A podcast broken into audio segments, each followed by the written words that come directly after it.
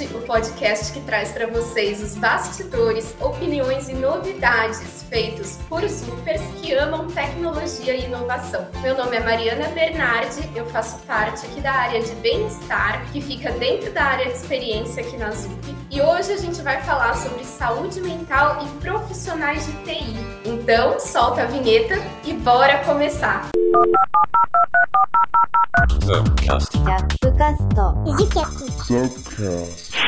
Hoje estão comigo aqui algumas pessoas muito férias e eu vou apresentar aqui os nossos convidados e convidadas para vocês, tá? Michele Ribeiro Duarte, que além de psicóloga atuante, é também BP aqui da ZUP, tá com a gente hoje. Fala, galera! Muito obrigada pelo convite, estou muito feliz em estar aqui. Um tema super relevante nos tempos atuais e muito potente. Sou psicóloga de formação, atendo após a jornada de trabalho aqui na ZUP, em que sou HRBP. É, saúde mental é extremamente importante na nossa vida, ela sempre esteve presente no nosso contexto de trabalho e com a pandemia vai ganhando mais espaço, a gente se percebe mais e entende o quanto isso é importante no dia a dia. Então, estou muito animada para a gente conversar sobre esse tema. O Leandro Ribeiro, que é CMO da Tela Vita, uma plataforma de terapia online que inclusive fornece aqui para a ZUP o benefício das sessões de psicoterapia gratuitas para os nossos Upers. Oi, Mari, obrigado pelo convite, você e toda a turma da ZUP. Eu sou o Leandro Ribeiro, CMO lá da Telavita. Uh, vou compartilhar um pouquinho com vocês com os estudos que nós fazemos de forma uh, constante na plataforma, né? Não só com, com os Upers, mas também com toda a população que a gente atende.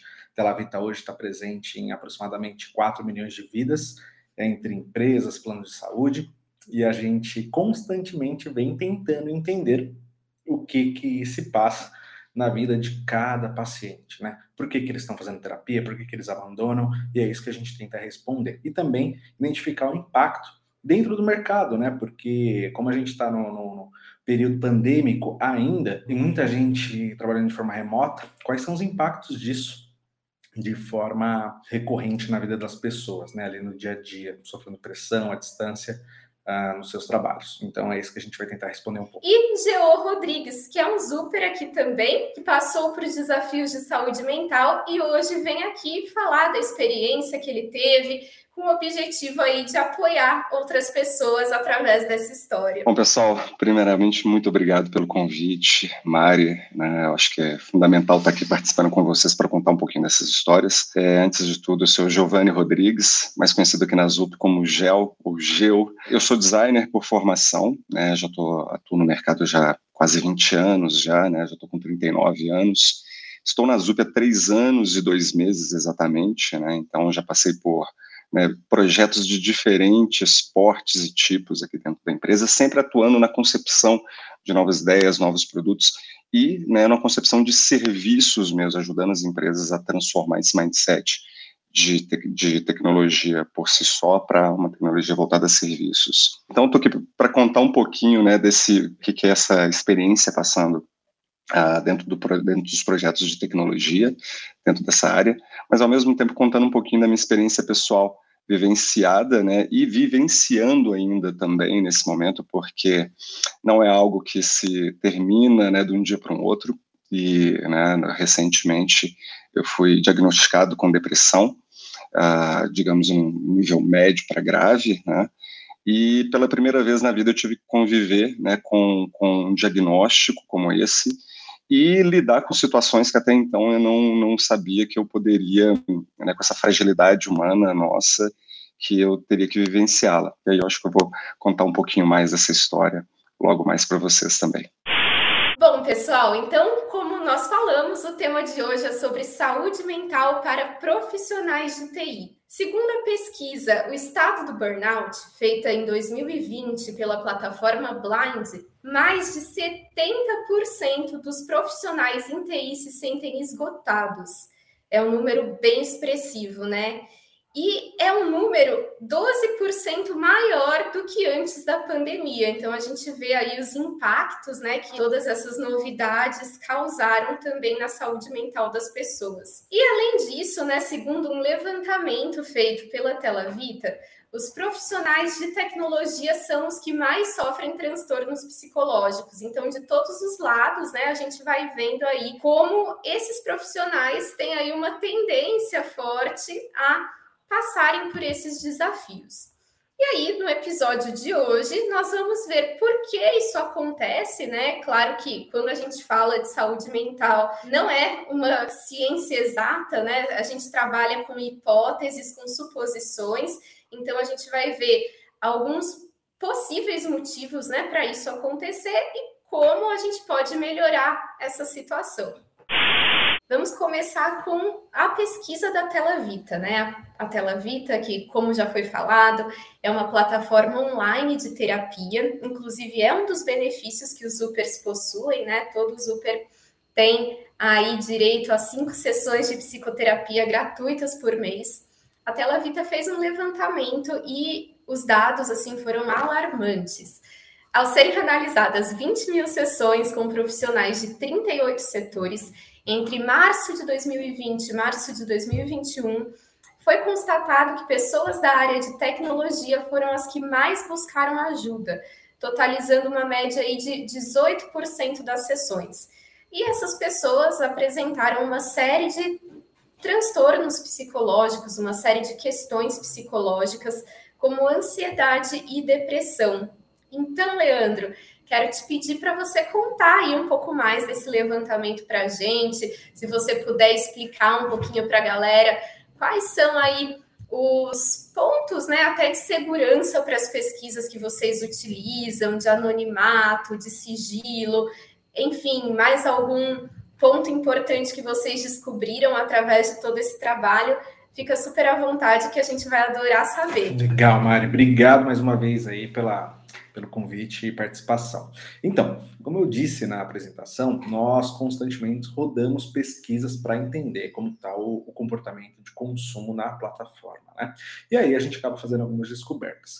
Antes é preciso salientar que todas as questões de LGPD são respeitadas na plataforma. Então a gente não coleta dados sensíveis, né, como CPF, e-mail, esse tipo de, de, de, de, informação. A maioria das pesquisas, inclusive, são anônimas, com, com alto nível de, de sigilo. E também toda relação paciente-profissional a gente não tem acesso. Tá? Então, a, a, os profissionais colaboram com essa pesquisa também de forma anônima, sem expor quem, quem são os pacientes que contribuíram ali de alguma forma com isso, tá? Então, como você relatou, a gente condensou um ano de dado uh, para trazer essa informação. A gente, final de julho, já atualizou essa, essa pesquisa, já tem mais de 50 mil uh, visualizações ou, respondentes, vamos dizer assim, né? 50 mil consultas, e a gente já tem alguns dados um pouquinho diferentes, mas todos eles indicando ali para a mesma direção. É interessante notar que outros, outros institutos de pesquisa, como Datafolha, também circularam no mercado o mesmo, o mesmo ranking, né? O um ranking muito parecido, com uh, pessoas e empresas de tecnologia em primeiro lugar nesses principais níveis de, de, de, ansiedade e depressão e também de procura por acompanhamento psicológico.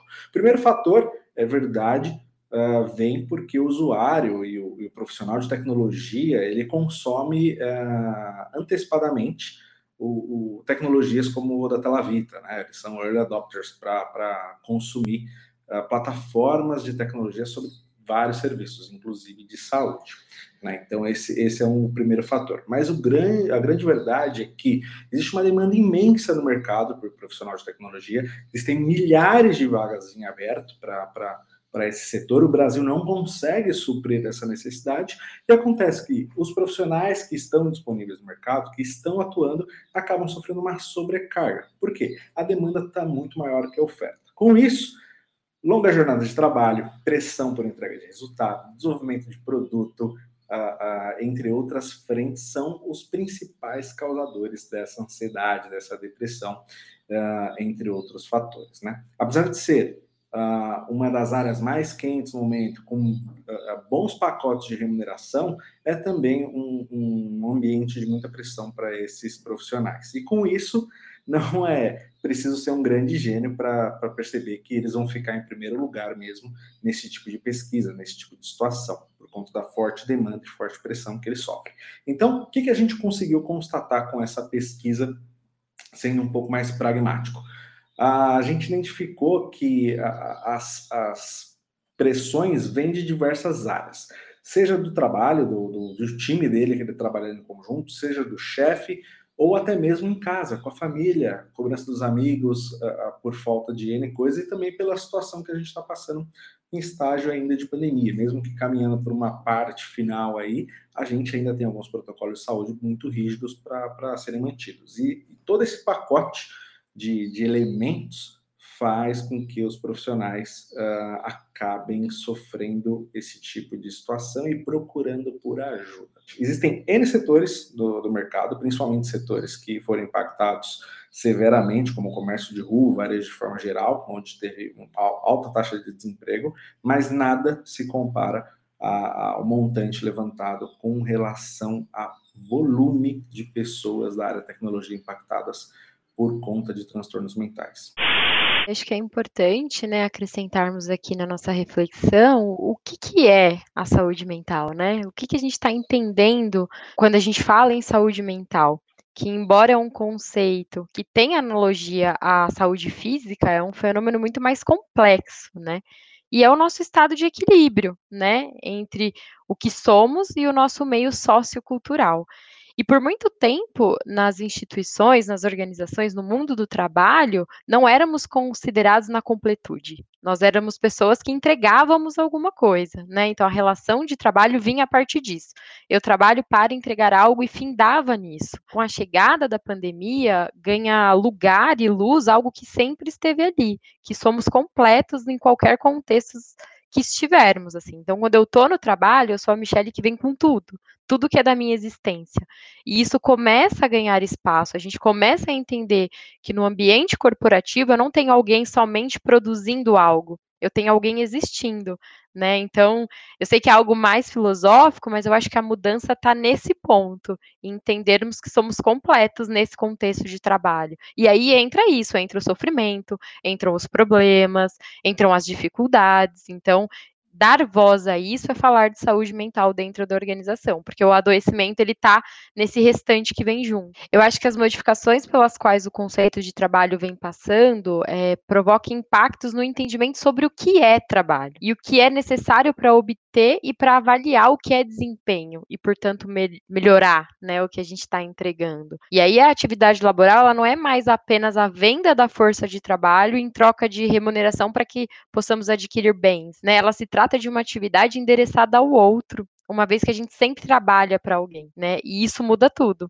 né? A gente não está mais trabalhando pela entrega, mas a gente trabalha na relação com alguém. E aí mudar esse foco do que é o trabalho é o que dá potência para falar de saúde mental dentro de uma organização. Sair do, do clássico recurso humano, né? A pessoa como ferramenta pura e simples, e partir para uma, uma relação de wellness mesmo, né? de, de, de relacionamento recíproco e tal. Nós somos impactados diariamente por N situações. Não é todo dia que eu tô aqui animado para trabalhar, mas tem lá as minhas contribuições que precisam ser feitas. Então, é, esse pacote global que está falando é muito importante. E para além de trabalhar para alguém, se soma isso que trabalhar é uma inserção social do indivíduo, né? Uma vez que ele passa a pertencer a um grupo, passa a fazer parte da empresa a qual trabalha, de clubes, enfim. E aí vem as convocações, né? Do que se esperam da gente. E aí o, o, o adoecimento, até se a gente for pensar quais são as causas desse adoecimento frenético no, no, no, contexto organizacional vem dessas convocações, porque quando a gente é inserido numa instituição, convocações bombardeiam a nossa existência sobre quem a gente tem que ser, como a gente tem que ser, qual é o fit cultural que a gente tem que corresponder. Né? Eu até lembro de, de uma situação comigo que exemplifica bastante essa, esse nosso diálogo de chegar na organização e ser muito reconhecida pelo viés de saúde mental, que é algo que eu estudo há bastante tempo, e isso automaticamente nos meus pares, enfim, vai ficando mais relevante. Então, começo a ser acionada e procurada para apoiar nesse sentido. E aí, em um determinado momento, com muita sutileza e cuidado, um líder ele me pergunta: ah, a gente percebeu, né, que você é muito boa em saúde mental, mas o que mais? O que mais que eu posso considerar que você impacta? O que mais eu posso dizer que você faz a diferença? E aí o adoecimento está aí, porque acho que a pergunta é por que que tem que ter algo a mais? Por que, que não pode ser só saúde mental? Então, o adoecimento no contexto de trabalho vem por essa busca desenfreada, o tempo todo é algo a mais, nada se solidifica. Você chega num lugar, alcança um resultado e não é suficiente. Tem alguém dizendo que você precisa de um pouco mais. E se não tem alguém dizendo que você precisa de algo mais, tem você se cobrando de que precisa de algo mais, porque você olha para o lado e vê alguém diferente. E aí o diferente incomoda muitas vezes, no aspecto de que, poxa, tem algo a mais que eu não tenho. Então, esse é o grande cuidado, né? Quando a gente, dentro de um contexto organizacional, começa a considerar essa, essa questão. É a gente olhar primeiro quais são as convocações que uma liderança faz para alguém. É aí que a gente começa um pouco a adoecer. Perfeito, Mi. E tudo isso que vocês falaram mostra muito, né? Como cada vez mais a gente vem percebendo no nosso mundo que o ser humano, a pessoa, ela não é o trabalho dela, ela é uma soma de vários fatores, né? Então, ela é um ser plural, ela é um ser complexo, ela é um ser integral. E aí, né, até o nosso manifesto de bem-estar, acabei lembrando dele aqui por conta de algumas falas de vocês. O primeiro pilar é o trabalho se ajusta à vida e não o contrário. Então, a pessoa super, enfim, num contexto mundial, a pessoa não é o trabalho que ela ocupa, que ela faz, ela é muito mais, né? Então, o trabalho é uma parte da vida dela, não é a vida dela. E aí, depois, o que vocês comentaram, né? Cada pessoa é única, cada pessoa vai ter as suas complexidades, cada pessoa vai ter as suas questões, vai ter os seus dias. Michele falou muito sobre a comparação dentro dos ambientes também, né? E aí essa visão integral do ser também vem trazer esse lembrete, né, de que nós somos únicos, únicas e que aí que está a nossa força, né? E essa diversidade, essa pluralidade, é isso que faz a gente se complementar. Então a gente não precisa ser igual ao outro, igual a outra pessoa, mas por que não, né? Ter essa visão aberta, abarcar tudo que essa outra pessoa pode trazer para a gente.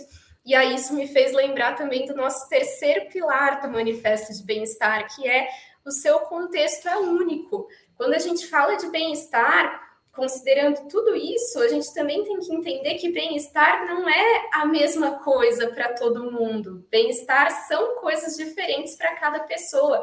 Às vezes, para mim, bem-estar é fazer uma prática de yoga é, todo dia de manhã. Às vezes, para outra pessoa, é tomar café com a família e tá tudo bem. E aí, dentro desses contextos, né, considerando todos esses contextos, validando tudo isso e a importância disso, a gente, principalmente dentro do ambiente de trabalho, que é o que a gente vem tentando fazer aqui, vai se ajustando. Então, quem sou eu dentro da equipe, né?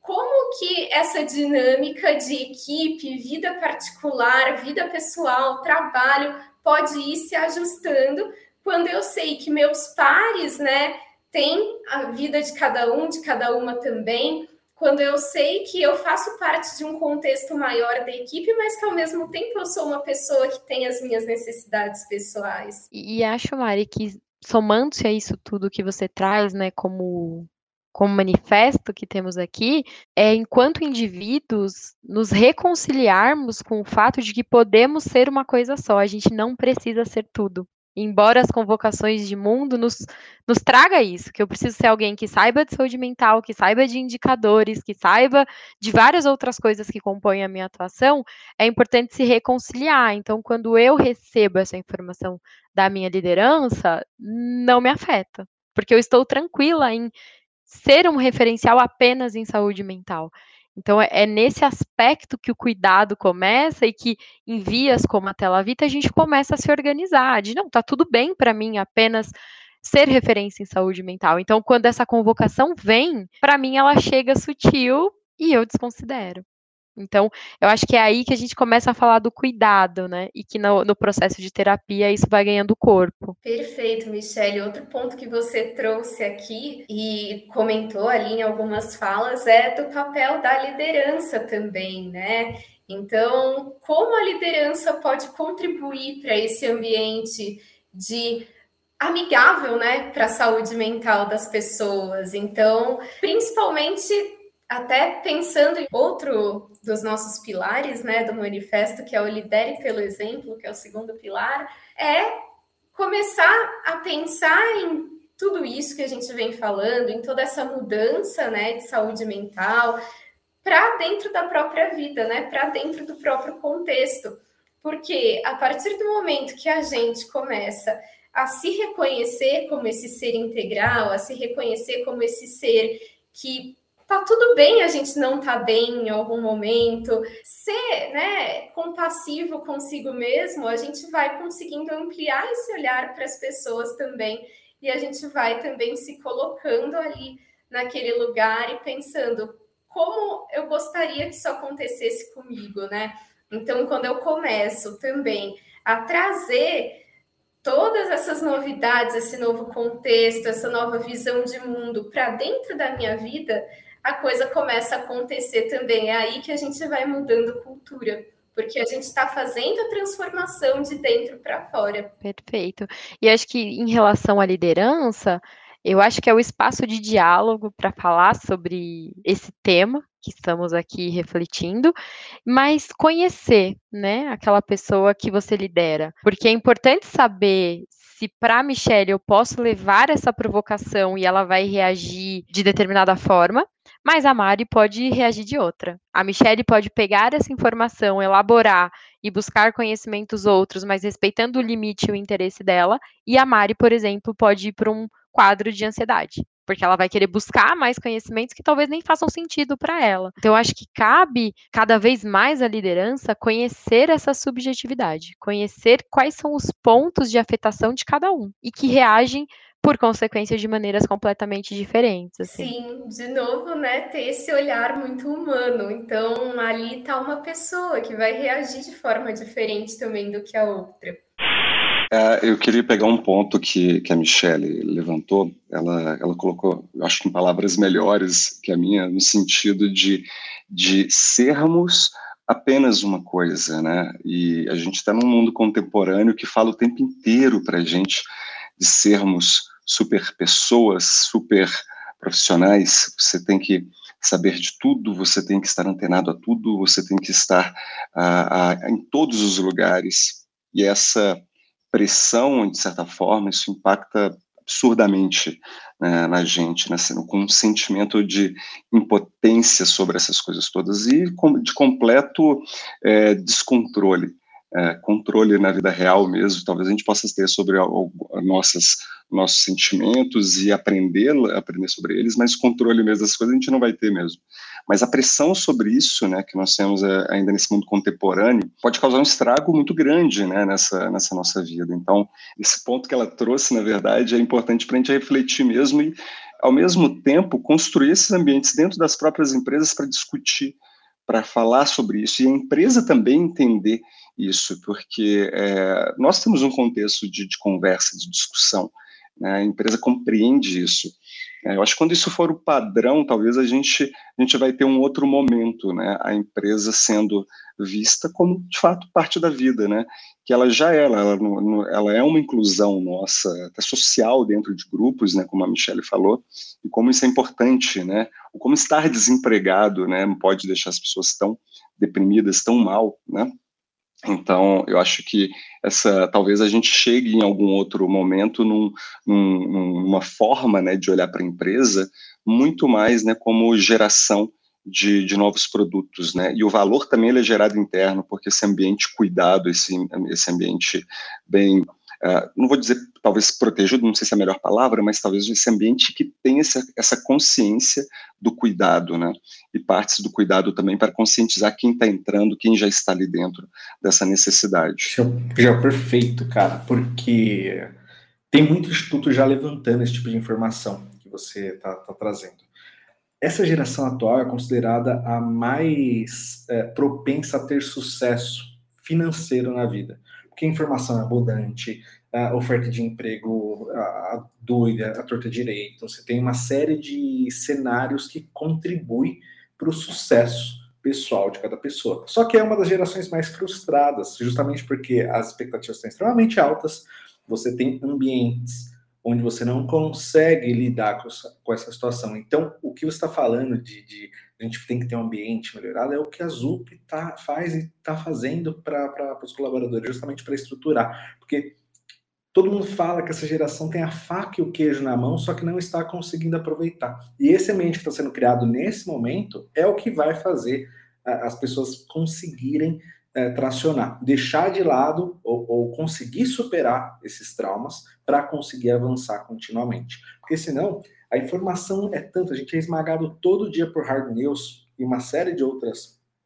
uh, notícias e fontes de informação que fica sufocante. E aí muita gente não consegue lidar mesmo com, com esse volume de e tipo de informação e acaba tendo todos esses problemas, essas consequências. Sim, perfeito. E aí, pessoal, pensando né, em tudo isso que a gente falou, um dos pontos que mais chama atenção é a necessidade da gente entender cada pessoa, da gente se ver como seres humanos, da gente perceber essas particularidades, né?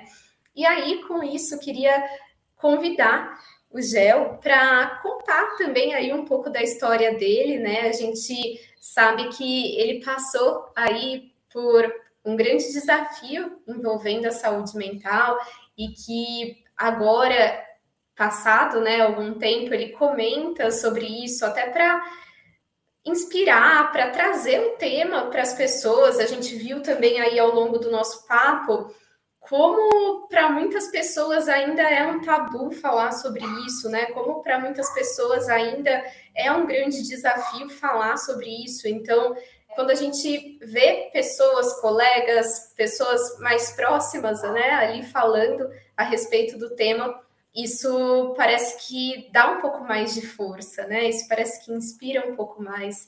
Então, se quiser compartilhar, Gel, algum ponto aí da, da sua experiência, fica à vontade, que vai ser uma contribuição muito válida para a gente exemplificar, né? Tudo isso que a gente falou na teoria de identificar as questões das pessoas, de ter esse ser humano integral ali no centro né, das nossas discussões. Como que isso acontece né, no dia a dia da pessoa? Mari, eu acho que se essa, se essa pergunta me fosse feita há quatro, cinco meses atrás, eu acho que ela começaria com muitas lágrimas, a resposta começaria com muitas lágrimas e dificilmente eu terminaria ela sem gaguejar ou sem uh, colocar mais lágrimas na mesa. E eu estou começando falando sobre isso porque é muito difícil você sair dessa casca que é no momento onde você se encontra uh, sem nenhuma saída. Acho que foi o Leandro que fez um comentário há poucos minutos atrás sobre que nesse momento você se torna né, o maior agressor, né? E de fato, é, naquele momento eu não tinha nada que me agredia. Eu tinha uma versão minha na, na minha cabeça que era extremamente danosa comigo. E ela não surgiu do nada. Ela surgiu de alguns anos, talvez até uh, por coisas não resolvidas assim no passado que continuaram a se manifestar. É, até então eu nunca tinha tido né, um diagnóstico de depressão. Eu sentia de fato que em alguns momentos eu era bastante ansioso e eu precisava em algum momento tratar sobre isso. Mas pensem bem, poxa, uma pessoa que pratica um monte de esporte, que viaja muito, que a família está super bem, Todo final de semana eu consigo ir para a natureza, vivenciar aquilo, a campo, estou no meio do mato, estou fazendo o que eu gosto, estou pedalando, estou correndo, estou ali no meio do mar, estou fazendo todas essas coisas. Mas um belo dia, olhando para um céu lindo, incrível, você não aguenta mais, você não aguenta mais aquela situação da forma como é que estava. E eu posso dizer que, assim, uma série de coisas foram contribuindo com isso.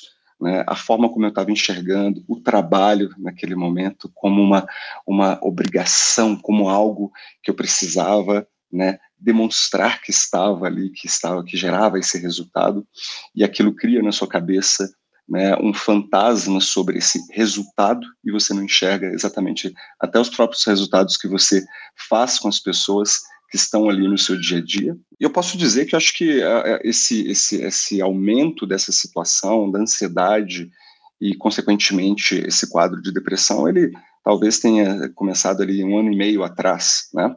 Uh, algumas experiências de trabalho que foram de certa forma frustrantes, mas ao mesmo tempo onde eu alimentei uma frustração, né, um, às vezes até um, um sentimento de rancor e não olhar para aquilo como uma forma de passar, acabou, vamos próximo, próximo momento.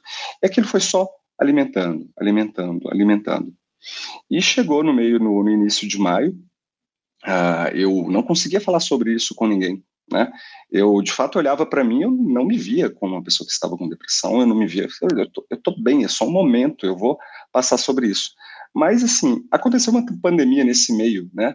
A OMS uh, eh, tinha dados né, que apontavam para que 30% da população brasileira teria algum quadro de saúde mental prevalecendo depressão e ansiedade. 30% para 2020. Essa pesquisa foi de 2013. Só que ninguém né, imaginava né, uma, uma pandemia com, né, que colocasse a gente de cabeça para baixo dessa forma. E a pandemia influenciou? Eu acho que é óbvio que influenciou nisso também.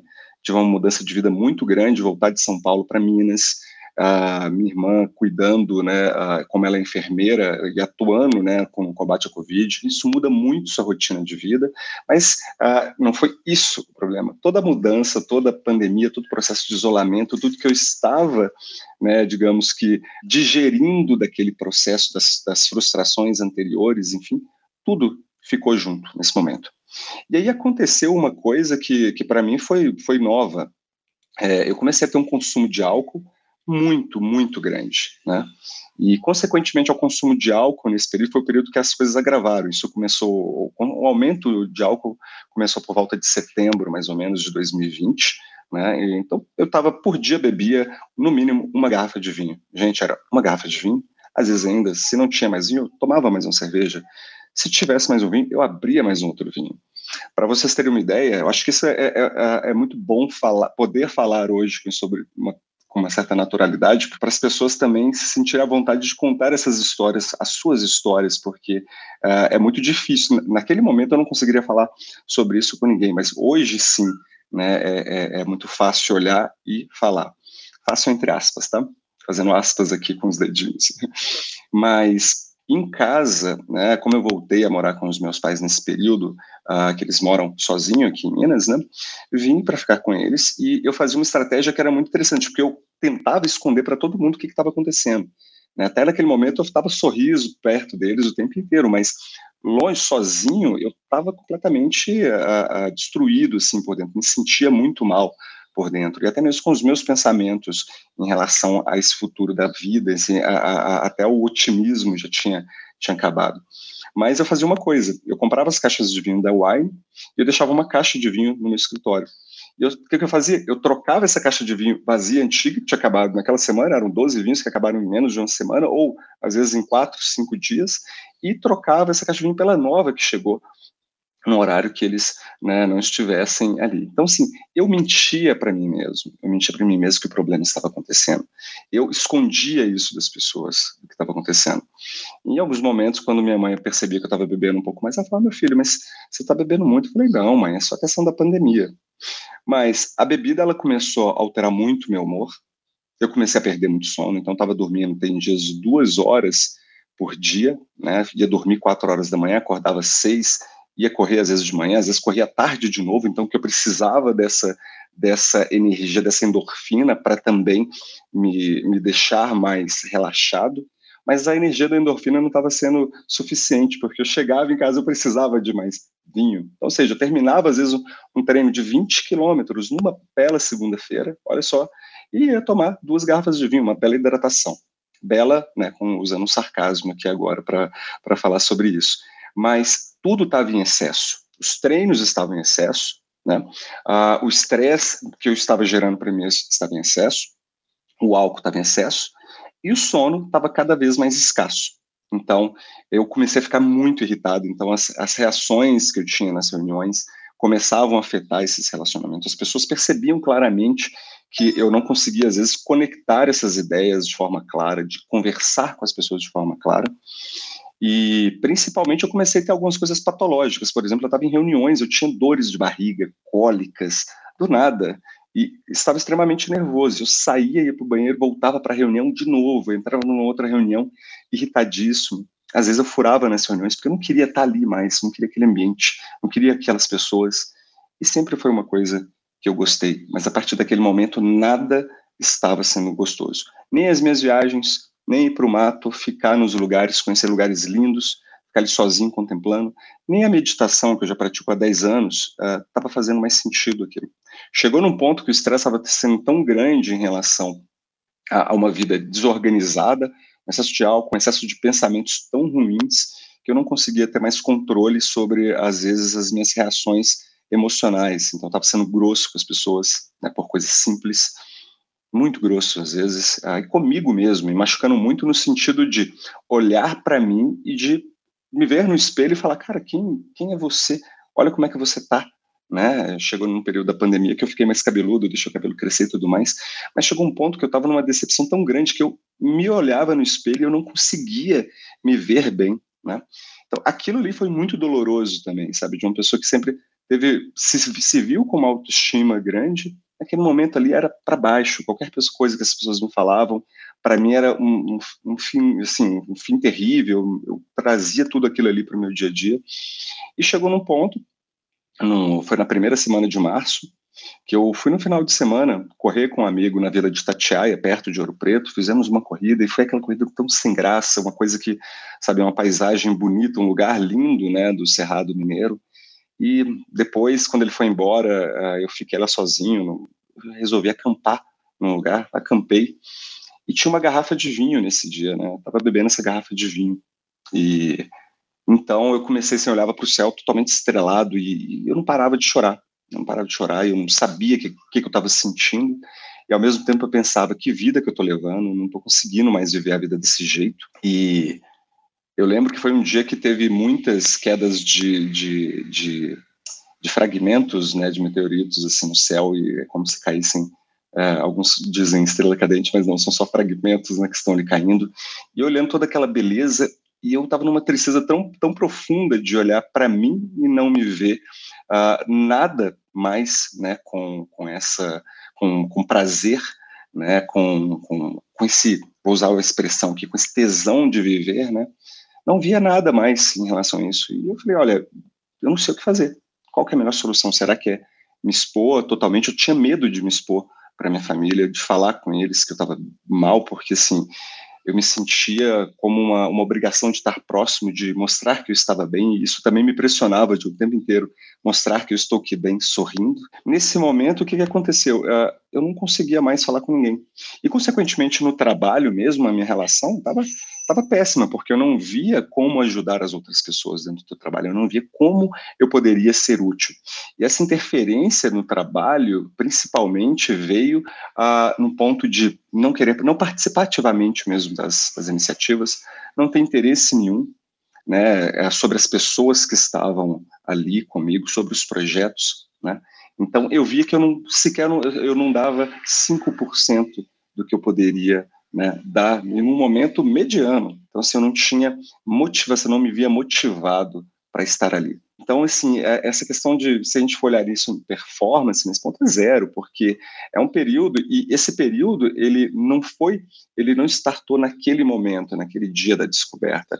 Ele já vinha acontecendo, ele já estava grave, eu já, já vinha, né, antes, com essa produtividade baixa. Então, assim, o prejuízo isso para o negócio é muito grande prejuízo para a empresa, para as pessoas que estão ali do lado. Então, é, é, é um ponto que se a gente não, não como empresa, né, não cuidar disso, a gente está falando que a gente está jogando dinheiro fora. Então, por mais que a pessoa não olhe isso como, como viés de cuidado para essa sustentabilidade da empresa, mas a gente está falando também né, de, uma, de uma questão financeira, né, de, que é um prejuízo que não tem volta. E aí foi um ponto também que a empresa ela foi fundamental nesse, nesse nesse processo, porque naquele dia, quando eu voltei para casa, voltei uma segunda-feira cedo para casa, e a primeira pessoa que eu vi na parte da manhã foi a minha irmã, né? Então, nesse momento, ela, ela, ela olhou para mim assim na mesa do café da manhã, eu estava paralisado, estava com uma cara horrível, né? No sentido de como se fosse uma pessoa que estivesse olhando para um passado tão distante e preso a ele totalmente.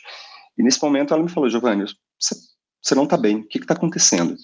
E aí foi o primeiro momento que de fato eu pude chorar na frente de, de alguém e falar, olha, tô mal. E eu tomei a decisão de procurar um psiquiatra, um psiquiatra que eu já tinha ido com ele há bastante tempo, em Belo Horizonte, uma pessoa que tinha muita confiança. Tomei naquele dia também a decisão de procurar uma psicóloga, que foi indicada, inclusive, pela UABP, uma psicóloga da Tela Vita, que está comigo até hoje, estamos juntos. Eu acho que agora é um processo também que né, não, não, se acaba. E a partir daquele momento, quando eu consegui falar com essas pessoas, uh, foi esse momento de virada que eu consegui expor para minha família. No dia que eu voltei mesmo do psiquiatra, nesse dia eu até falei com o meu head, cara, não vou trabalhar hoje porque eu tenho que resolver isso. Depois a gente conversa. Resolvi, quando eu volto para casa, eu reuni minha família, que assim, a gente tem um, um, um vínculo e uma relação familiar muito boa. E isso fez com que me desse mais segurança de expor para eles o que estava, que estava acontecendo, e até mesmo nessas mentiras internas que eu trazia para evitar falar sobre isso, porque eu não queria demonstrar fraqueza, fraqueza com aspas aqui novamente, né? É, então isso para mim era muito difícil de, de, tentar demonstrar isso, né? Que eu estava fragilizado, que somos frágeis, eu era frágil, eu não queria mostrar isso para ninguém. No outro dia, próximo passo foi reunir né, tanto a BP, Jéssica, a, a, a Marina, o Rafa, as pessoas que eram mais próximas ali comigo, expor de fato o problema para eles. E essa acho que foi uma das reuniões mais emblemáticas, porque eu acho que é uma coisa que eu até falei com, com, com essas pessoas depois, com, com todos eles, o quanto aquele momento de poder falar com ele, com eles, de abrir de fato o coração, assim, gente, é, é, são pessoas da empresa que viraram amigos também, é claro, mas são pessoas que eu sentia uh, confiante também para expor aquela situação e receber todo o apoio deles.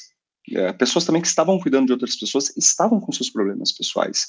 Né, e eu estava ali, né, com aquela fragilidade, chorando, né, um marmanjo, um, um, né, um mundo machista pensaria assim, é um marmanjo chorando ali para essas pessoas, se expondo, expondo fragilidade. Era exatamente o que eu precisava, de expor essa fragilidade para começar a cuidar dela recebi todo o apoio assim da equipe integralmente. Eu acho que isso foi o, foi talvez um dos pontos mais importantes assim, né? Saber que eles estavam ali. Inclusive, né, eu tomei a decisão de conversar propriamente com o nosso cliente para falar com eles, olha, esse é o momento, está acontecendo isso, então, até do momento de pedir desculpa, se algo, né, foi dito, foi feito que magoou alguém da equipe, porque era um momento que nem eu mesmo estava conseguindo ter esse controle.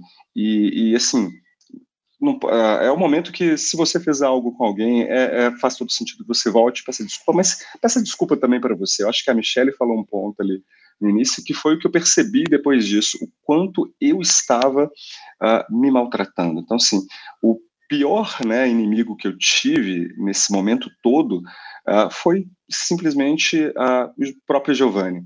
Então, o próprio Giovanni acabou sendo um, um vilão ali tão grande, né, tão grande para de autoestima, de baixa autoestima, assim, num nível, assim, absurdo. enfim, né, conseguir falar, eu acho que esse foi o ponto, né, de conseguir ter esse ambiente seguro com as pessoas, com famílias, com amigos que depois eu falei sobre o assunto e eu percebi o quanto várias outras pessoas estavam ali prontas para me ajudar, e a gente não perder esse círculo de confiança. Esse círculo de confiança está em todos os lugares, pode estar com amigos próximos, pode estar com amigos que você encontra poucas vezes, pode estar aqui, né, na ZUP, na empresa mesmo, pessoas de forma bem transparente com você, são pessoas que estão ali para ajudar. Então esse nosso nosso nosso pilar de Super Ajuda Super nesse momento foi não foi a, a, a percebido, ele foi mais né, do que do que importante para essa recuperação, para isso tudo.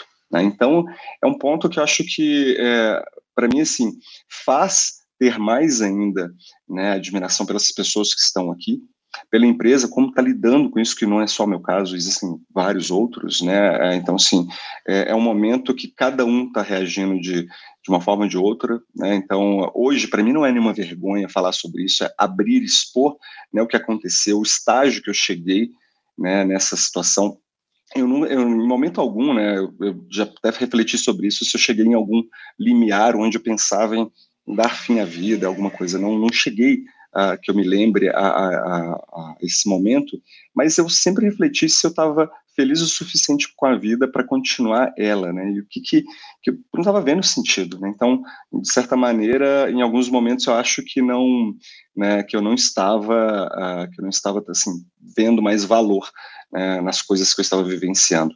E retomar isso foi muito importante né, então retomar a vida. Mas uma coisa que eu, escutei do meu psiquiatra, que eu acho que, que me marcou muito nessa época, eu acho que é legal compartilhar com vocês, porque assim, eu não tinha ciência da importância disso, né. Esse período todo, eu, eu nunca deixei de praticar esporte, mesmo com todas, às vezes com toda a desmotivação, não deixei de fazer as minhas coisas, né, principalmente esse contato com a natureza, é, e também a meditação, né, que é uma prática que eu venho fazendo há um bom tempo. Mas ele falou para mim uma coisa que, que, que deixou assim, um, um, pensamento bem, bem interessante, que ele falou assim, olha, você ainda conseguiu levar a vida de um hábito que você transformou né, anos atrás, uh, essa vida é, com essa leveza, com essas coisas todas, como um hábito. Então isso estava meio que natural em você. Talvez isso tenha te ajudado a ser um verniz, né, para que as coisas não ficassem pior. Né? Então, uh, mesmo com tudo isso, ainda conseguia, às vezes forçado por mim mesmo a fazer alguma coisa, mas percebi o quanto isso foi importante também para criar uma, uma, uma, camada ali de proteção. Mas hoje, né, é um momento completamente diferente, onde tem especialistas, psicólogo, psiquiatra, tem medicação ajudando a repor e reorganizar todas as coisas, e tem um processo de uma vida bem mais leve, e é impressionante como tudo se torna muito mais claro, né, depois de passar por isso, né.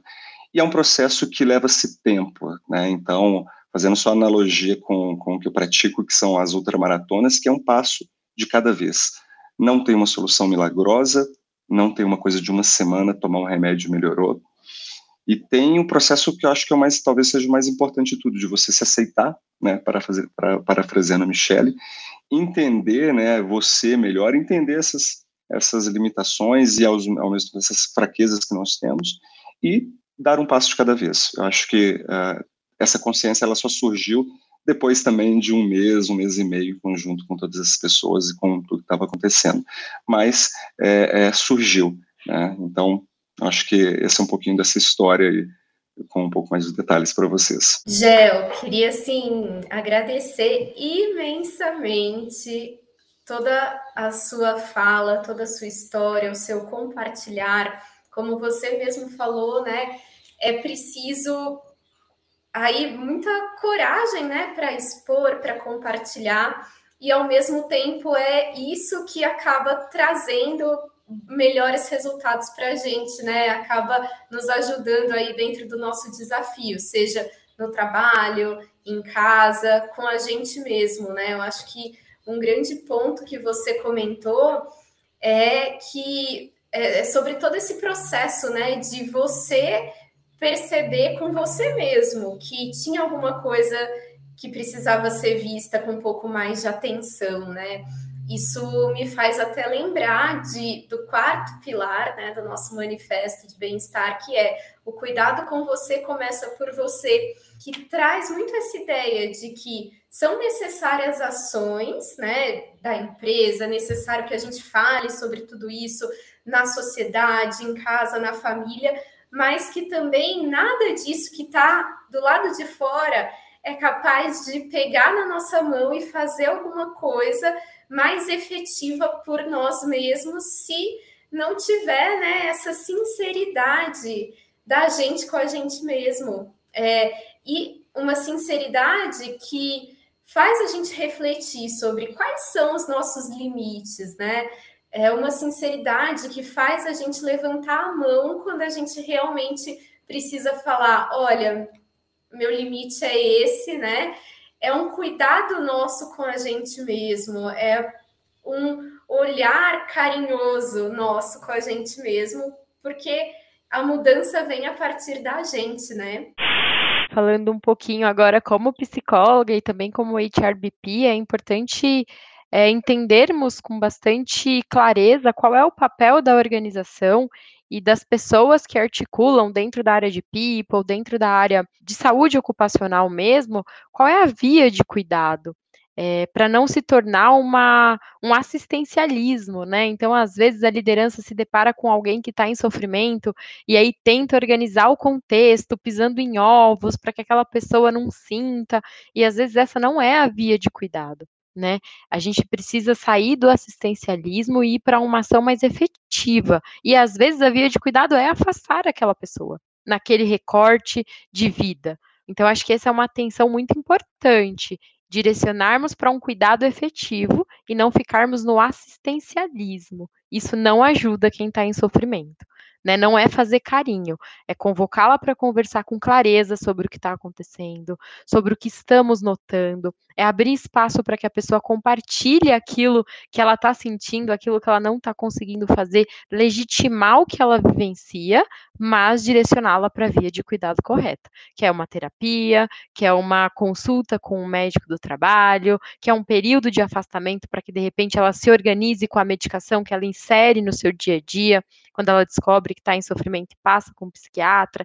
Então, a liderança, o HRBP, a galera lá de saúde ocupacional tem que estar tá bastante conectada com o que de fato podemos fazer por alguém que está em sofrimento no contexto de trabalho. Acho que isso é bem importante. Sim, muito importante, ótima contribuição, Michele.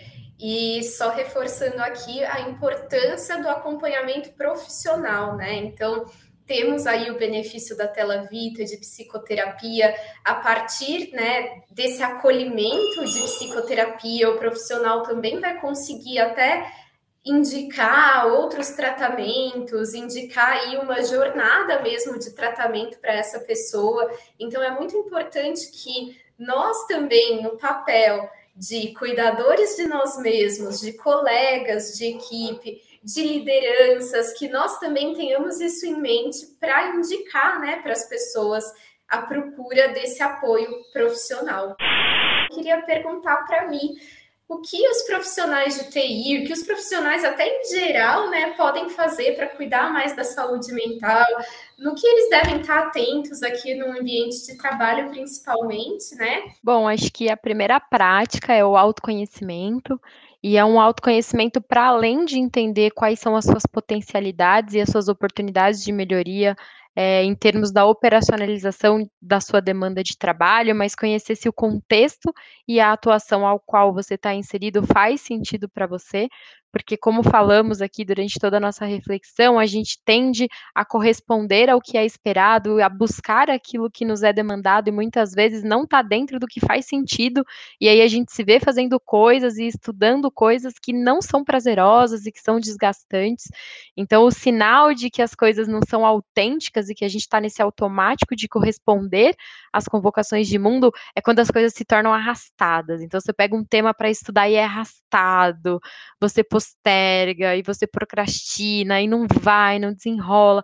Então, percebeu que você está numa situação como essa, avalia se faz sentido, se conversa com o que você é, com os seus propósitos, ou se você está correspondendo a uma convocação externa respeitar os seus limites, né? Então, respeitar o seu tempo, a sua curva de aprendizagem, evitar comparações com os seus colegas, porque cada um tem uma história de vida e tem uma facilidade de atuação em determinado tema, então a gente olha para o lado e aí a gente se sente mal. Então, respeitar que cada indivíduo é diferente, que cada entrega é diferente, que todas são importantes, né? E que o resultado final é a soma de todas elas. Então, ser feliz com aquilo que é possível dentro das suas potencialidades e, e do que cabe para você. Acho que saber dizer não, eu acho que é o, o que a gente mais precisa nessa vida, é saber dizer não e estar tá tranquilo com isso, entender que às vezes é, o nosso não não diz do que, do que somos capazes, mas diz daquilo que conseguimos fazer naquele recorte de tempo, então isso é muito importante no contexto organizacional conversar com o seu time, né? Boa parte dos problemas e dos desgastes dentro do trabalho é a comunicação. Então converse com o seu time sobre o que não está legal, sobre as falas que chegam até você que incomoda. Procure saber o que você fala que incomoda o outro e aí vai gerando aquela tensão, aquele desgaste, aquele debate no dia a dia. E principalmente converse com as áreas da empresa. É, muitas vezes os dados que a gente tem, as angústias que a gente tem, servem de fundamentação para novas políticas, para acrescentar lá dentro do Manifesto de Saúde e Bem-Estar. Então, tragam para a gente, para os BPs, para as áreas especialistas, essas vivências, essas histórias como a do GEL. É importante a gente ter esse diálogo é, cada vez mais. E concordo bastante aí com o que o Gel falou: exercício ajuda muito a gente a, a, tirar aquela tensão, a desconectar a mente e gera um, uma qualidade de vida muito melhor, mesmo nos momentos de grande sofrimento, como o Gel falou. Então, acho que esses, esses pontos, assim, precisam ser um mantra, sabe? A gente tem que estar atento a isso o tempo todo. Acho que são boas vias de um primeiro cuidado. E aí, se nada disso está dando certo, é, acho que é se distanciar um pouco do dia a dia, se distanciar da demanda, silenciar, porque senão a gente se inflama, a gente vai ficando mais nervoso, a gente vai comprando a dor do outro quando a gente vai desabafar com o colega e ele vem com mais insatisfações ou com mais inquietações, e aí a gente fica inflamado. Então, às vezes, é importante saber o momento de silenciar dar um passinho para trás, se recolher e se reorganizar com aquilo que está machucado. Eu acho que vou só complementar algumas coisas com, com você e vou começar citando o Domênico De Masi, aí, né, de ócio criativo, falando um pouquinho de ócio. Quando eu li o livro a primeira vez, eu, eu me refleti muito se o quanto tempo né, eu dava a mim mesmo, quase como um presente, para que eu pudesse me reorganizar descansar, de fato ter aquele tempo para você construir novas ideias, né? Ele fala muito, né, que essa cabeça que está o tempo inteiro sendo cobrada, fazendo, fazendo coisas, ela não tem cabeça para pensar em coisas novas. Eu acho que um pouco de ócio e entender isso como um processo para você, quando você precisa, eu acho que cada um acaba descobrindo com o tempo, né? E dar esse tempo também para as coisas, né? Ah, talvez a gente viva num contexto hoje onde tudo parece ser muito rápido, né?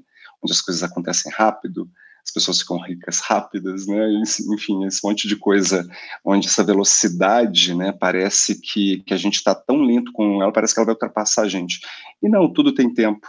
Né? Até para se recuperar tem tempo, para as coisas darem certo também exige esse tempo. Trabalhar essa questão da paciência, eu acho que, que é um outro ponto importante assim, para a gente. Né? Até dentro dos projetos, né? a gente olhar para isso dentro do nosso trabalho, né? de falar com os nossos clientes, com os nossos times, que as coisas precisam de tempo. E eu acho que a, a Mi falou um negócio importante aí. Ela falou do não, né? De saber dizer não. Sim e não são duas palavras, eu acho que muito fortes, né? Para a gente. Quando a gente fala sim para alguma coisa, a gente está se comprometendo com algo. E quando a gente fala não, a gente está de certa forma, não se comprometendo com algo. Eu acho que essa sabedoria também de não tentar encarar tudo, né, tentar fazer tudo e no final das contas não acabar não fazendo nada e se sentir frustrado com isso. E a relação de uma, relações, quando eu digo relações mais saudáveis, né, com os amigos, com família, com relacionamentos. Eu acho que isso é um ponto importante, né? Como a gente construir essa via de relações saudáveis, porque no final das contas, quando a gente precisa, quando isso acontece, são essas pessoas que dão suporte para a gente. E nesse ponto eu posso dizer que por mim que eu fui muito feliz e eu não tinha ideia de quanto né, eu tinha esse amparo de todas essas pessoas. Falar de natureza, de equilíbrio, para mim é uma relação muito grande. Né? Eu acho que é, é a forma como eu encontro hoje de, uh, de sair do dia a dia, sair da cidade, ter uma conexão maior com as coisas que me fazem bem. Né? Então, respirar um ar puro, estar tá ali no meio. Mas eu acho um outro ponto também, se alimentar bem. Não esquecer do sono. Acho que a gente tem umas alterações muito grandes assim com essa privação do sono. Eu acho que tudo é um equilíbrio, né? Até mesmo com álcool. Eu estou sem beber já há dois meses, eu cortei o álcool totalmente da minha vida depois disso. Acho que esse equilíbrio é importante recuperá-lo para, em algum momento, poder voltar a tomar um vinho e tudo mais. Mas até equilíbrio nessas coisas. A vida, acho que é muito isso. Às vezes temos estresse, às vezes temos um período super leve, e, é claro, né, ter também essa sabedoria e consciência para conseguir lidar com esses problemas. E se está difícil, gente, levantar a mão. Acho que né, a ZUP está aí para ajudar e sempre saiba que tem alguém pronto aí para te ajudar nessas, nesses momentos. Exatamente. Lembrar que você está num ambiente seguro, né? E que, independente de tudo, parabéns pro, pro, pelo depoimento aí, Gel, mas você não precisa se expor publicamente é, para falar sobre isso. Você está no ambiente seguro, falar com um profissional te garante sigilo absoluto. Ele vai te receber sem qualquer tipo de julgamento. Então não tenha medo ou vergonha dos seus tabus ou medo de ser julgado. Isso não, isso não acontece no ambiente com, com os profissionais, tá? Então procure ajuda se você precisar. Você está no ambiente seguro, a ZUP está fazendo tudo que é possível para tornar a sua jornada uh, o mais uh, fácil e boa possível. E aí, contando um pouquinho das nossas ações, né? Para quem não conhece, a gente tem o Espaço Zen, que são práticas de descompressão, meditação, reiki, ginástica laboral, que ficam no calendário corporativo aí toda semana, de segunda a quinta-feira, meia horinha aí de cada uma dessas práticas por dia. Dentro do Espaço Zen, a gente também tem talks, que são bate-papos sobre temas de desenvolvimento pessoal, saúde mental, temas que agregam né, na nossa vida muito além do profissional. A gente tem aí a terapia gratuita com a Tela Vita, são cinco sessões por mês que as pessoas aqui da ZUP têm direito, dentro de todos esses padrões aí que o Leandro falou, sigilo, privacidade, não julgamento, acompanhamento profissional, que é muito importante. Tem também o nosso projeto Reintegrar, que é o nosso projeto de acolhimento de saúde mental com a nossa enfermeira do trabalho, que faz esse primeiro acolhimento, vai poder auxiliar, ajudar, é, mostrar caminhos aí para ela começar a buscar o tratamento para essas questões e para que ela consiga lidar né, com essas questões e com o ambiente de trabalho ao mesmo tempo. E aí, né, também a gente tem algumas boas práticas que o time de bem-estar sugere, né? Então, períodos aí sem reuniões para que as pessoas tenham tempo também de se debruçar nas suas produções, no que elas precisam fazer, sem pressão. Intervalo de almoço de uma hora e meia, que já está aí no calendário de todo mundo, também essa sugestão. Reuniões padrão de 50 minutos, para que a pessoa tenha aí 10 minutinhos de intervalo antes da próxima atividade, né? E também sem esquecer que a gente é um ser integral, então a gente tem também coisas para cuidar da saúde física, ginástica laboral dentro do espaço Zen duas vezes por semana e também o benefício do Gym Pass, que dá aí direito a pessoa utilizar várias academias para que ela possa também olhar para esse lado físico. Bom, pessoal, então a gente vai mesmo se encaminhando para o final. Então, vou abrir aí para vocês darem um tchau para a galera. Se quiserem finalizar com alguma coisa, fiquem à vontade, pessoal. Bom, vou começar aqui então, para fechar. Primeiro, Mari, obrigado.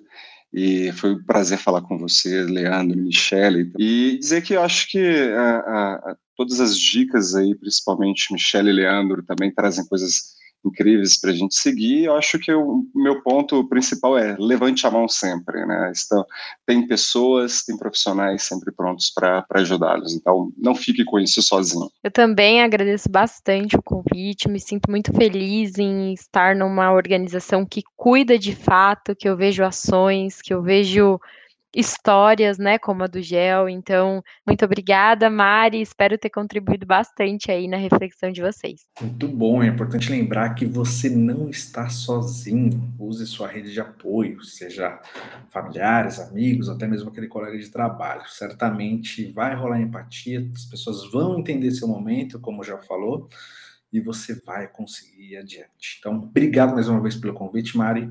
Tela Vida está aí para ajudar vocês no que precisar. Valeu!